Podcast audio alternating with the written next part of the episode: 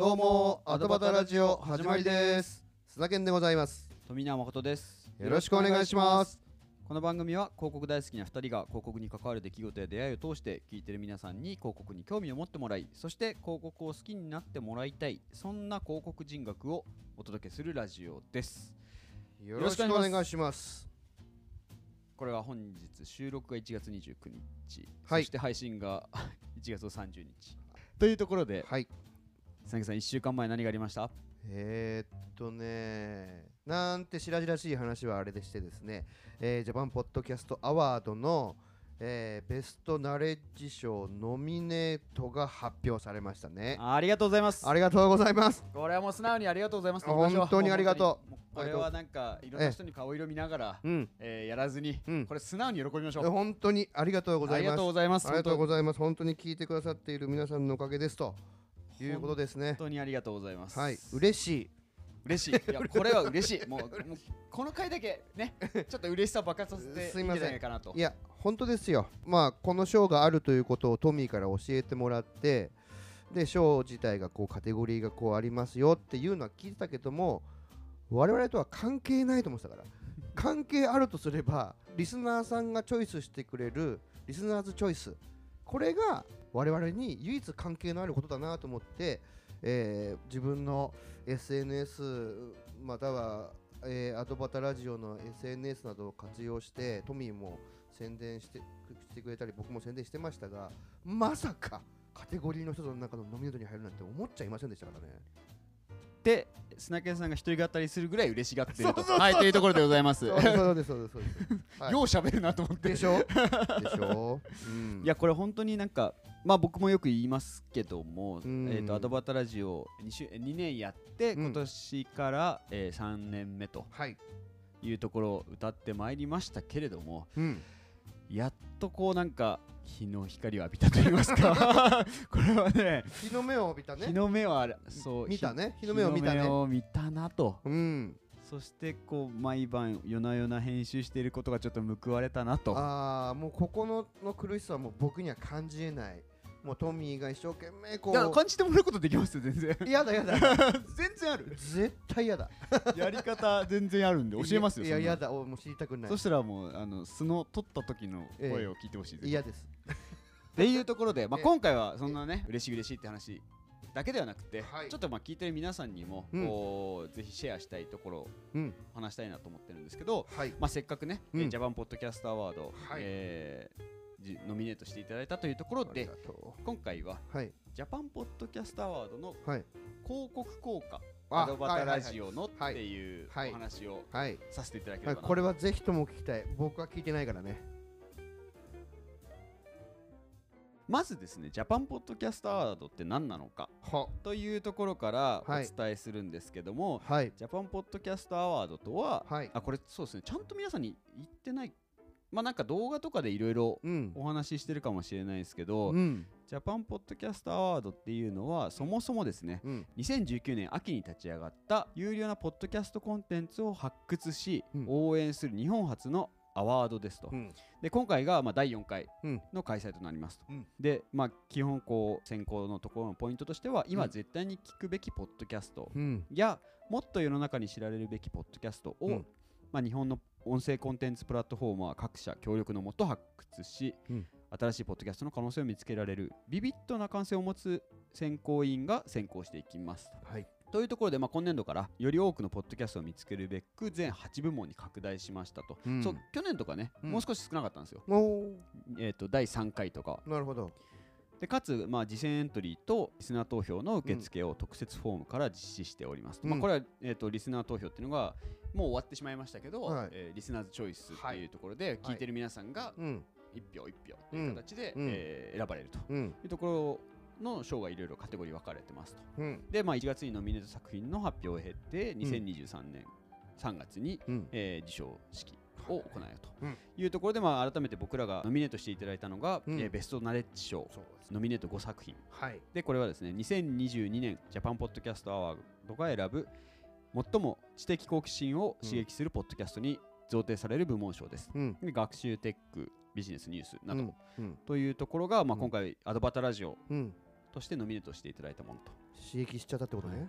でそれで, はい。でその他、はい。あの各賞あるんですけども、はいそこから、えーとまあ、一番こう大きいグランプリっていうんですかね、まあ、対象として大きいのが1個あると。はい。いうところになっていますと。なるほど。でこれ、まあ、にさっき話したように2019年うんに開催され最初は本当に、えー、と対象しかなないぐらいの感じでやってたんですけど、うん。そこから、えーうん。部門賞みたいなのがうん。いろいろこう設立されて、うん。えー現在に至るうん。というところなんですけど、うん。これですね大事なところって何か、うん。ちょっと僕の方から一個お伝えすると、はい。これ日本放送が企画運営してるんですよ。うん。そうだね。はい。そうだ。ラジオ局。はい。がやまず日本放送やっててで、うん。その制作がジャパンポッドキャストアワードうん。実行委員会。うん。で協賛がうん。Spotify、うん。Amazon Music、うん。Audible はい。協力がラディオトークうん。とゲラうん。今皆さん聞いていただいた通り、うん。全部音声メディアうん。の、えープラットフォーマーな方々の会社。はい。でまあそのベースが一番が日本放送であると。うんいうところは結構ポイントかなと。そうですね。これ Spotify とかじゃないんですよ主催が、うん協力だからね。協賛でだよね。あくまでもねそう。協賛。でその協賛の仕方ももちろんねお金出したりだとかってあると思うんですけど、うん。今回いろいろノミネートまあ砂犬さんもいろいろ見られたと思うんですけど、うん。ノミネート作品に番組系が多いっていうのはそうね。えーちょっとねい正直ツイッターとかでも各所うん。今回ちょっとうん。プロ多くない？そうだね。僕もちょっと見ました僕もなんかやっぱ気になってこう、うんえまあじゃあハッシュタグポッドキャストアワードでそうですね。エゴサーチをはい。たくさんしてしまったんですけど、はい。ここはですね、うん。協賛とか協力うん。がプラットフォーマーの方々が入ってるのが、うん。やっぱり一個のうん。ジャパンポッドキャストアワードっていう広告コンテンツだなと思ったんですよ。うーんなるほどね。うんうん。自分の番組を聞いてほしい、まあ自分っていうか、えー、Spotify オリジナルとかうん。Amazon Music オリジナル、今回の有田野さんとかそうですね。ねうんオーディブルうん。のオリジナルとかもあるんですけど、はい。ここは全部やっぱりうん。このジャパンポッドキャストアワードを介してうん。世の中の人に聞いてもらい、うん。そのプラットフォームうん。プラットフォーマーのとこその、うん。Spotify とかも含めてですけど、うん。会員登録してほしいよっていう。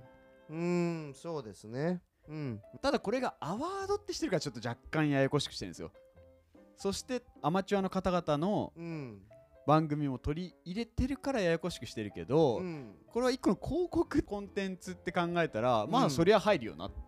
まあそうですね。僕も投稿でちょっと見見たのはだったらもうアマチュアもうプロでなんか分けろみたいなことも書いてた方もいらっしゃいましたね。うんうんうんうん。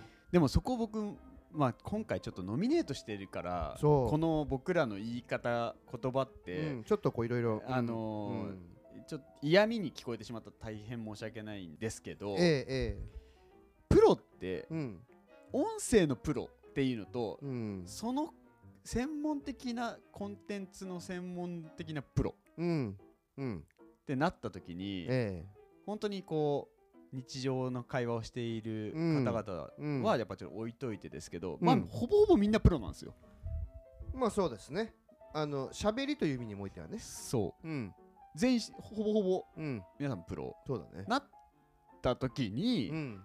割と平等なんじゃないかなと思ってジャッジが。あーなるほどね。だって経営者の方々うん。もいるし、うん。じゃあそれがプロじゃないかって言われたら、うん。音声のプロじゃないだけで、まあそうだね。経営のプロだし。そうだね。うんうんうん。まあそこでいかに工夫してるかってそう。そうそうそうそそう。うだね。で芸人さんも喋りのプロ。そうだね。うん。ではあるけれども、うんでみんなじゃあ喋りのプロってなっちゃったら、うん。じゃあみんなそれぞれの界隈のプロうん。ですよねって話になる、僕らもそうですよそう考えたら。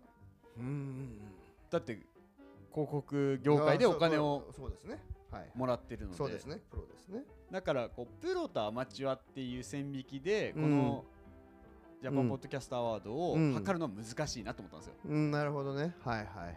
そうね。だから多分そういう分かりませんよ。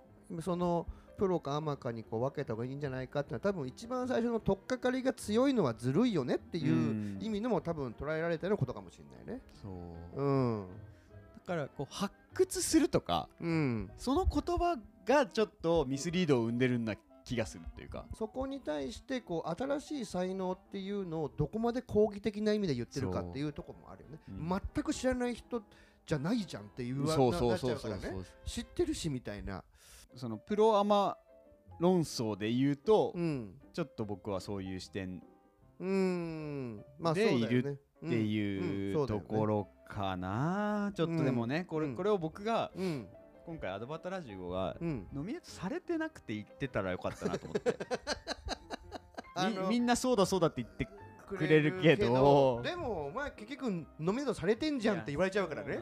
そうなん。ここなかなか難しいとこでこははあの5人まあ5人というか、うん。まあええと思われるかもしれうないですけど、ん、でも多分それってうちらがノミネートされてなかったらはいはい言ってるねっていう状況だと思うんだよね、うん入ってねえしみたいな。はい。だけど実際入っていてこれを言ってるのと言ってないって多分えらい違いがあって、うんあえてうちらがありがたいことにノミネートしていただいてからの世の中の流れをちょっとさらってみるとそういう声もあったっていうことを踏まえて言う、ん。言ったわけだからそこはちょっとねあのいい指針であると僕は勝手に思ってますよ。多分そこで何度も言っちゃうけど、されてなくて言ったらああそうだよね。ノミネートされてないからね、わーわー言ってねってなっちゃうから。ん。そうっすよね、うんうんうんこれはちょっと今回は、うんうんちょっと難しいけど、とっても立場上難難しい話をしたいなと思ってたんうんですけど、そうだね。うん。でそれであのいろいろ記事とか拝見したんですよ、うん。あの審査員に入って入られてる石井さんはい。と、うん。あと永井翔さんかな。うん。の、えー日本放送このジャパンポッドキャストアワードの運営のうん。方々のインタビューとか聞くとやっぱり去年これ去年のインタビューなんですけどうん。去年の2022年5月のインタビューでうん。こうジャパンポッドキャストアワードをベースにこういろいろ話をされてるんですけど、うん。もう2022年5月の段階だから選考始まる前の段階で、うん。ラジオ局うん。とか、そのうん。制作力があるうん。番組の参入がうん。著しく増えるだろうっていうふうにおっしゃってたんですよ。うんなるほど。うん。でそれはやっぱりポッドキャストというものが、うん。ラジオの素材をこう配信するうん。ではなくてそれはぶっちゃけラジコでいいと。そうだね。確かにそうだね。だけどこの1個収録してうん。編集してそれを使うこのポッドキャストっていう形うん。にうん。こうよりこう可能性がうん。見出されてきてうん。業界的にも盛り上がってうん。いて実際にその普段そういうのにも出られない芸人さんとかがうん。ポッドキャスト用の収録を参加されるとか。はい。そういう波が来るからうん。すごく激化するよって話をおっしゃってるんですよ。うん。2022年の5月の段階でそういううん。方はことを話されてうて、ん。まあ事実そうなってる。そうなったね。うん。うん。ちゃんとそうなってるというか、うん。そうでしかもまあね「オールナイトニッポン」とかあのディレクションされてる方々なので、うん。まあ、よりその肌に感じるというか、うんうん。前って、うんこうこれぐらい盛り上がる前うん。は本当にラジオのうん。こう焼き回しだったんですよ、うん。で YouTube と似てるなと思ったんですよ、なるほどね。っていうところが話があるかなと、うん。なるほど。でまあやっぱりアワードをやる意義みたいなことも結構お話しされててうん。やっぱりこうクリエイター、まあ、僕らもこうポッドキャスト界隈で言うとクリエイターなわけですよ。はいはいはい。番組作って、はいはい。やっぱりクリエイターみたいな人がうん。脚光を浴びることでその業界が盛り上がると、だから古典ラジオの深井さんもそうだとそうだ思うんですよ。ね。うん。この人すごいみたいうなん。発信しているものうん。が評価されてっていうのがまずべ前提だとは思うんですけど、うん。そうやって脚光を浴びる人がうん。増えることで、うん。こうよりポッドキャストとかにうん。供給側が増えると。はいいいものがどんどん作られる、うん。そしたら需要も増えると、うんうんっていうふうに考えてらっしゃるんですよ、うん需要が増えて、うん。供給が減ることはあんまないと思うまあので,、そうだね。で供給増えれば需要も増えてって、そしたらどんどんそこにお金がこう集まってくると。なるほどね。そういう発想を考えた上でやっぱうんジャパンポッドキャスターこうクリエイターにフォーカスする、うん。えーものが必要だよねっていうふうに、まあ運営上うんななるほどってらっしゃると。なるほど。うんまあそうそうこれは日本放送がやってるっていうのはねなんか感慨深いというかうん。TBS とかもやれるじゃないですか本当は。でも、うん。あえてこう日本放送がやってらっしゃるところになんかこの日本放送の攻める姿勢を感じだってちょっと言ってしまえばうん。カニバルじゃないですか、そうだね。ラジオ放送と。うん。そうだねまあでもそこに対して多分、えー危機感というか新しいのめっけたいっていう気持ちがやっぱ出てきたっていうのもあるんだろうね、うんうんまあちゃんとそういうことも向き合うっていうところなんですかね、うん。まあそうですね。あのプロコンテンツっていう言葉を使われてますね。だから。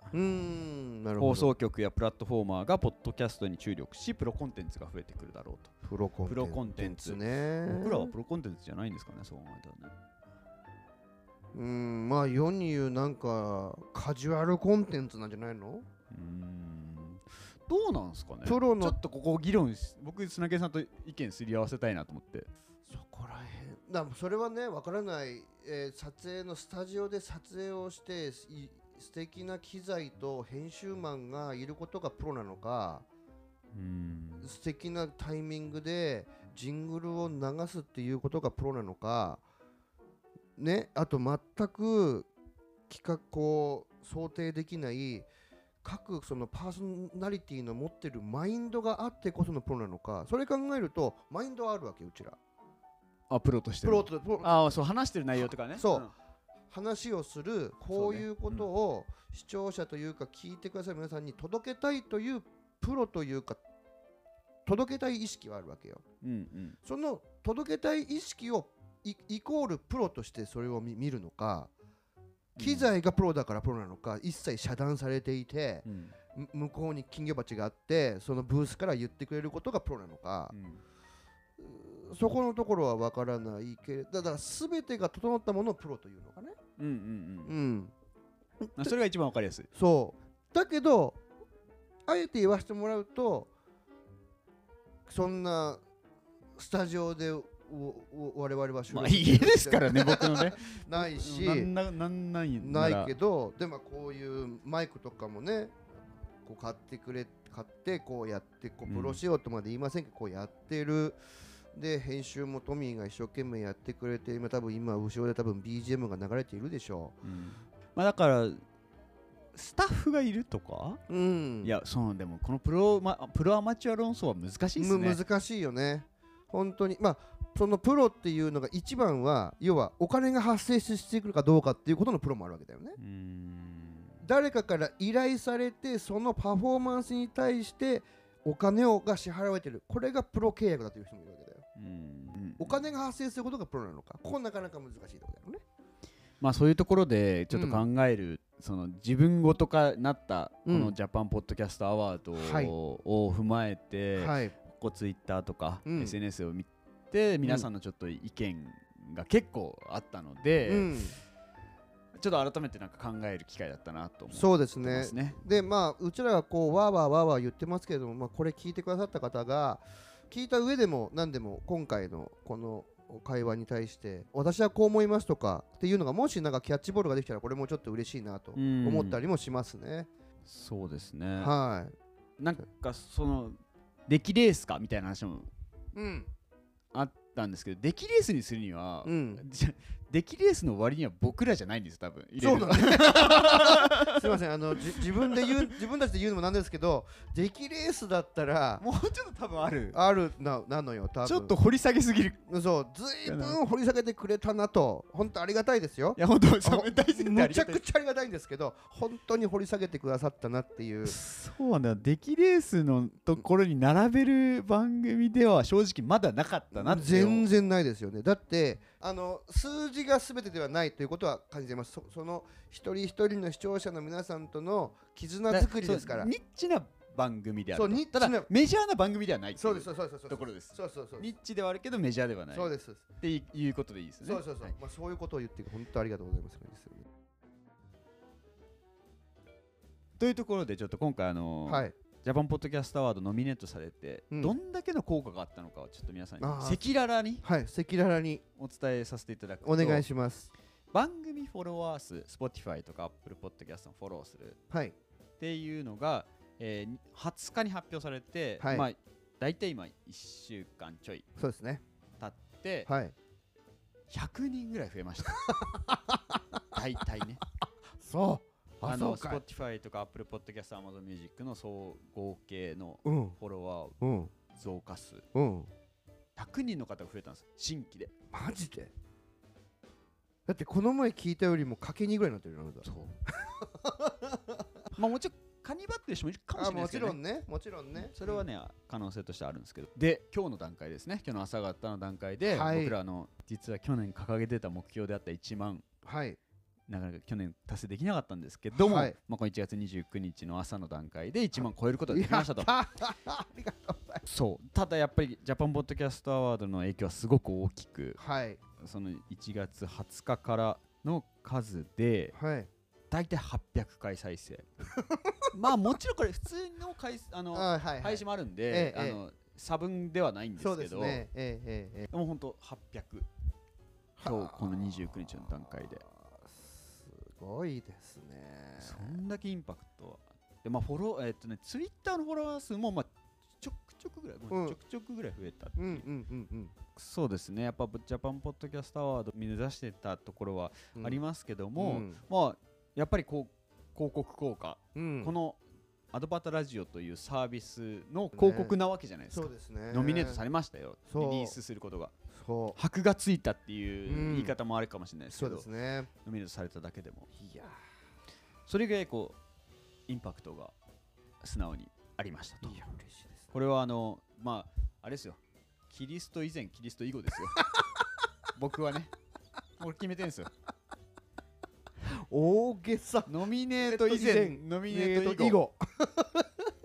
でここで改めて言っておきますけど、えノミネートい以前のええ。方々はえ本当に感謝してるし、今後もお願いします。よろしくお願いします。ノミネート以前の方々はい。はあの仲良くしていただきたいなと。よろしくお願いします。でノミネート以後。はい。言語？うん。ノミネート後の、ええ。ー、初めましての方々はええ。こんなラジオたんこんなラジオですか？ええ。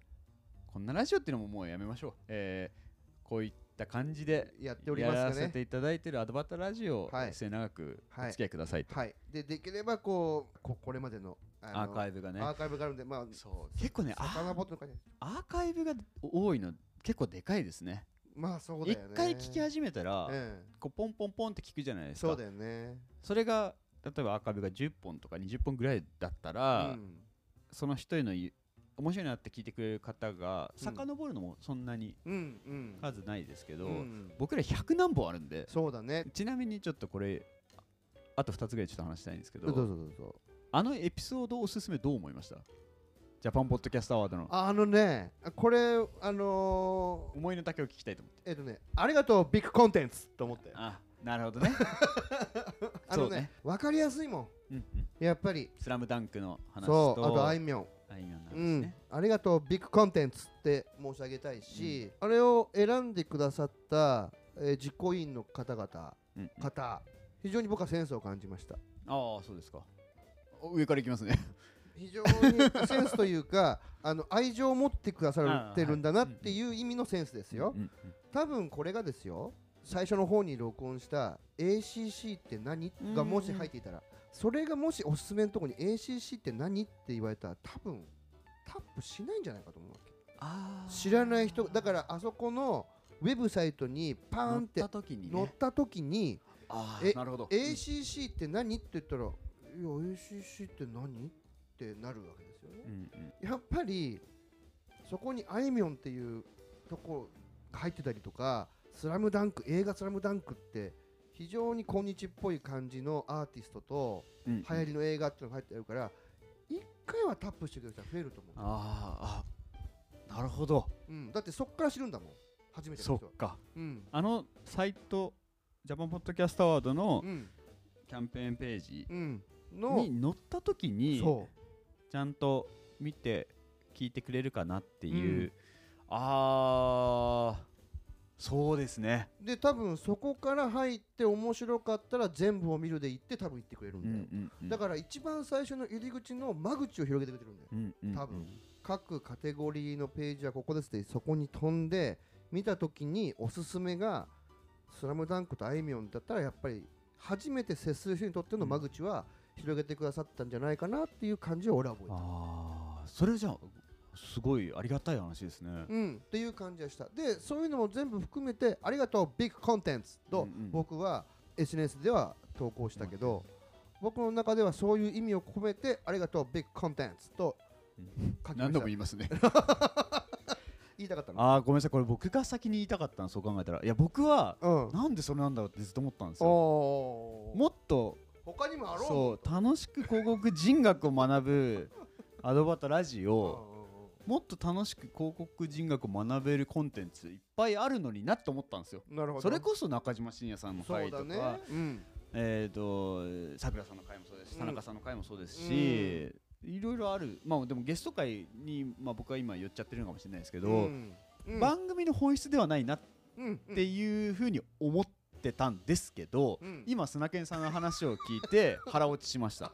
確かにうん僕らは中島信也さんとかねさくらさんとか田中裕二さんもめちゃくちゃ知ってると。そだからおこんな人たちがゲストううん。この番組何？みたいなので入れるけどもうん。知らない方々の方がやっぱ大半。そうだね。世の中としては。そうだね。うん。で今回のその世の中にもっと知らせたいっていう,、うん。うん。こうジャパンポッドキャストアワードのがあるから考えてみると、うん。そりゃそうだ、うん。今は腹落ちしましたね。うん。そうなんだよねそう思いました。よだから俺も最初見た時にあこれなんだと素直に思いましたよ、うんうんうん。これは。だけどこのジャパンポッドキャストアワードというものを知らない前提でそれを見た時にうん。他の番組もああるじゃないですか、その時に押すか押さないかって多分絶対そこの内容だし、うんまあそうね。確かにこの受賞したタイミングで3周年ということで俺はあの時もトミーに送ったけどアイコン変えたんですよあはいはいはい。まあ裏話ですね。裏話ですけど、はい。アイコン変えたんですよ。であれ僕は知らなかったけど受賞とかそのノミネーションに入った時に全てのノミネーションの番組アイコンがブワーってアートワークが出ますね。アートワーク出るんですよ。あの時にうちら今のアートワークって俺とトミーが乗ってるアートワークのところにアドバタラジオってこうファって出てるんですけどあれがあるとないじゃえらい違いだぜ。あやっぱそう思いますね。思うよ。やっただって誰がややってる番組かわそうそうわかんねえんだもそうんそうそうなんですよ。僕らは本当もともとはいやこれ結構長い回になってますけど これこうマジ聞いてほしい。ああこれうはん。白背景にそうだアドバタラジオのロゴだったんですよ。そうだね。ずっと。うん。ずっとね。うん。なんだけど、うん。ノミネート決まりましたみたいな連絡があって、ううんわ超嬉しいとか思いながうら、ん3回とか2回とかうん。表彰されてたページを見たんですよ。あのアーカイブに残ってるので。ね。うん。見た時に、うん。まあ、まず1個はうん。アートワークみんな作っちゃんと作ってるなっていうのが一つと、うん。このアートワークでどんな番組かうん。感じ取れなきゃうん。いかねえなと思ったんですよ、なるほど。見に。うんあ聞きにか、聞きに行かないなって、思った時に、うん。僕らの白と黒いロゴだけだと、うん。武骨というか、うん。まあだからこう冷たさというかだけどあそこに2人のあれが入ることでこうなんか親しみやすさであるとかはね俺が笑ってるはーってところを頭を抱えてるあなたみたいな。うん。あれはね 両方は2人とも笑ってるんですけど本当はね。本当は笑ってるんですけど。まあでもうん。あのアートワークでうん。一瞬にして楽しく広告人学を学ぶ、楽しくがもう感じ取れるのでうん。あれはもう急遽差し替えてもらったんですよ。あそうなの？そう。そううん。そう。そう確かにね一番最初のやつには入ってなかった。だけどいつの間にか見たらあれ差し替わった。そう。あれはね本当感謝なんですよ。い いや本当ねそうなんですよ。うん。あれで随分印象が変わいやるなって本当だ俺もそう俺もだからその時に俺あんたに送ったでしょ。でかしたと。まあいいや。まあさすがだねっていうところでさすがだねいってことで。ただいて。いやそう。素晴らしかった。ささっと買いましたからね。そう。でえまあというところなんですよ。えうん。ジャパンポッドキャストアワードの、こまあ、今回の赤裸々にはい。広告効果の話をはい。させていただいたのと、うん。プロアマうのんジャパンポッドキャストアワードに対してこう、今湧いているうん。議論はい。についてうん。僕もちょっと参加したいなっていうところですと。はい。で、えっと、これもう砂毛さんにも何度も言ってますけど、うん。僕らのうん。この盛り上がりはそのうん。授賞式までだと、そうだね。一旦ね。一旦ね。これはねもうもうしょうがないですよ。しょうがないもん。僕らはノミネートされたそう受賞するのかなみたいな盛り上がりで今やっガッと来てるのそうでです。ここをきちんとうん。来ていただいた方うん。とかにアドバタラジオを好きになってもらいたいとか、うん。ちゃんとそのねさっき砂毛さんが言ったみたいにキャッチーなもので入ってきて聞いてくれるっていうそうだね。人も多いので、うん。アドバタラジオのサイト作ります。あ来た受け皿を作ったね。はい。作るね。そうなんです。うん。ちょっとずっと考えてたんですけど、うん。でなんならうん。もう作りました。ちょっとねいつ公開するかは、ええ。先ほどね見せていただきましたけれども。これはねあのね CM プロの小鳥さんにえ協力いただいて、ええ。スペシャルサンクス小鳥で準レギュラー準レギュラーのね。も う彼のおかげです、ええ。でそこで一応僕の今考え方というところで言うとうん。僕ら2人からのおすすめ会。はいのピックアップとはい。広告が嫌いな方スキップする方向けの エピソードピックアップ。なるほどね。そしてまあゲスト会とか新着とかあるなるほどこの2つをちゃんとやりたいなと思ってそのサイト上で。なるほどなるほど。まさに受け皿。そう受け皿としてうん広告ってマジ嫌いなんだけどスキップしちゃうみたいなあのうん。広告マニアックラジオのもーちゃんさんもみたいな。ね。ま あそんなねあ嫌なんだけどみたいなキャラクターでもないですけど。うん。でもそういう方でも、うん。アドバタラジオが導入として広告を好きになってくれるようなうんエピソード、まあまあ「スラムダンクの話もうん。まあそうだと思うんで、まあそうだね。そういうのをこうちゃんとピックアップして、うん。ここから入ってくださいっていうガイド的なサイトを作ろうと思ってるのでちょっとぜひね交互期待していただきたいなと。うんでも三毛さん僕音声も編集できるようになり動画も編集できるし ついには ついにはサイトを作るっていういいですよ。どこに向かってるのか。すごいですよ。この音がどんどんですね。マルチタスクになっていくんですね。マルチすぎないかと思って。マルチですよ。あそうね、うん。まあただあの頑張っていきたいなあとと よろしくお願いいたします。思ってますと。というところで、はい。今回はあこれ改めてねあのちょっとはい。僕らノミネートさせていただいてはい。この話をさせていただいているのでちょっと嫌な気持ちにはい。させてしまってたら大変申し訳ない。そうです。はい。ちょっと申し訳ない気持ちもありますけど、まあ、あくまでも、まあ、主観というかあのうん。世の中には、まあ、そういうことのそうです。多分不愉快な思いされるいやお前ら何様だと。そう撮って思われるけど、うん。撮ってるからこそうん。こうこの話うん。をできるうん。かな、ひがみという思いではなくて いやいやジャパンポッドキャストとか俺ら関係ないしみたいなうん。思いじゃなくて、ええ。こうジャパンポッドキャストアワードがうん。他人事ではなく、はい。自分事少なからず少しでもこう自分事になれた僕らだからこそちょっとうん。話していい話題かなと思ったので、うん。ここだけあの、はい。すみません。そういう思いで今はい。回収録させていただきました。はい。というところで、はい。はい、ちょっと今回ははい。長々かな？ちょっと編集しますけど、えーちょっと編集してください。すいません。僕もちょっと語ってしまったので。はい。以上となります。はい。ありがとうございました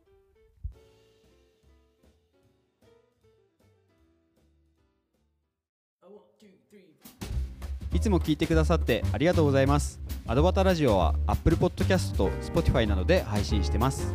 Apple Podcast では評価やレビューを、Spotify ではフォローをぜひよろしくお願いします。良かったエピソードは SNS でシェアしていただくととっても嬉しいです。また、アドバタラジオからのお知らせは Twitter で行っております。2人の収録の様子や視聴者参加型の企画、ご意見ご要望の募集も随時発信しておりますので、ぜひこの機会にアドバタラジオの Twitter アカウントをフォローしてください。一緒に楽しいラジオにしていきましょう。よろしくお願いします。